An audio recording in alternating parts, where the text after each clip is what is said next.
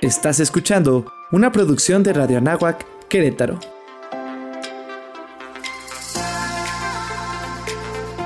Amplía tu sentido.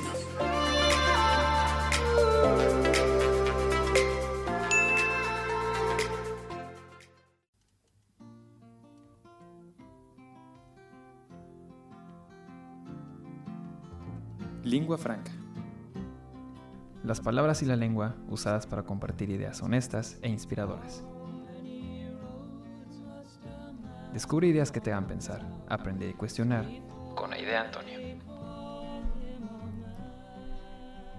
Hola a todos, yo soy Aide Antonio y les quiero dar la bienvenida al primer episodio de la segunda temporada de Lingua Franca.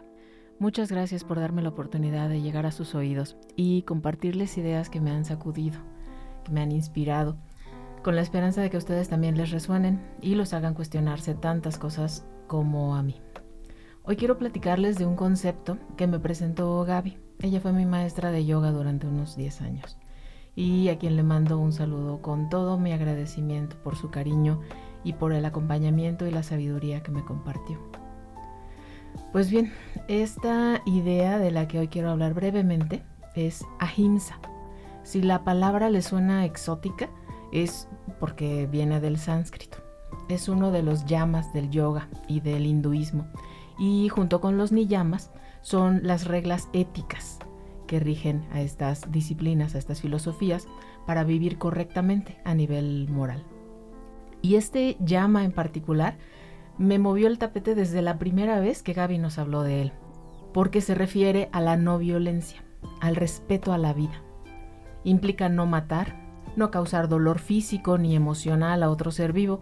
Y para mí pues fue muy fácil pensar, pues yo no soy violenta, yo no me pongo a gritonearle al cajero en el súper, no ando lastimando, matando gente o, o animales, por lo menos no intencionalmente. Pero resulta que como carne y entonces con eso ya perdí. Soy mamá y he perdido los estribos en más de una ocasión. Ya perdí, eso fue violencia.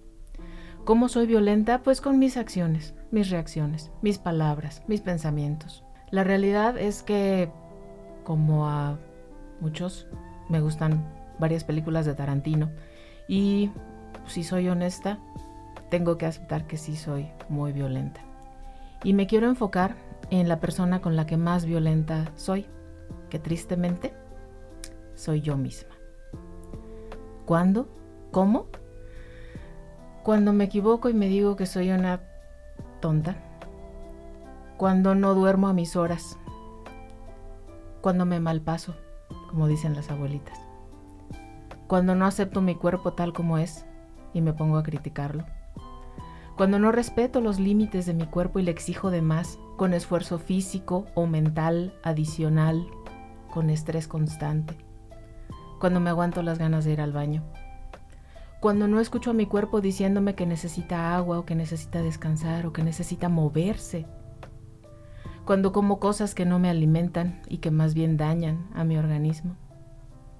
Cuando veo películas que me hacen sentir inquieta o acongojada, o cuando veo noticias sensacionalistas que no nutren a mi espíritu, que más bien lo envenenan. Cuando dejo que los pensamientos negativos se adueñen de mi mente. Cuando me juzgo cuando me critico por haber cometido un error, cuando me digo cosas feas y no soy compasiva conmigo misma. Y como ven, así podría seguirme con 800 cosas más que me hacen daño y que representan violencia de mí hacia mí. Y comparto esto porque sé que lo que yo hago es un espejo de lo que hacemos la mayoría. Y no lo vamos a cambiar a menos que empecemos a verlo.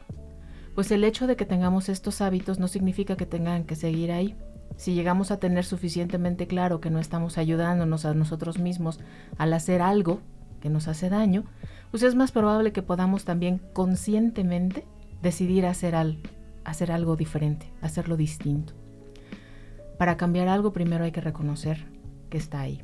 Por eso me pareció importante señalarlo hoy, por si alguien más quiere preguntarse de qué formas se está violentando a sí mismo, de qué formas está ejerciendo violencia hacia otros.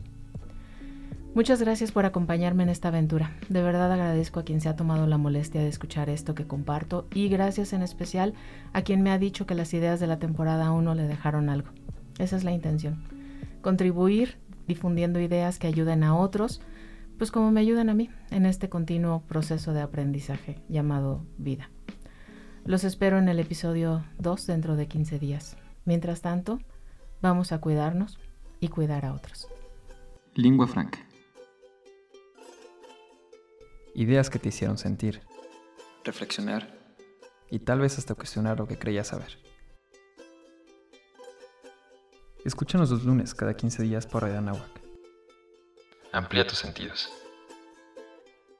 Cambia lo superficial, cambia tal.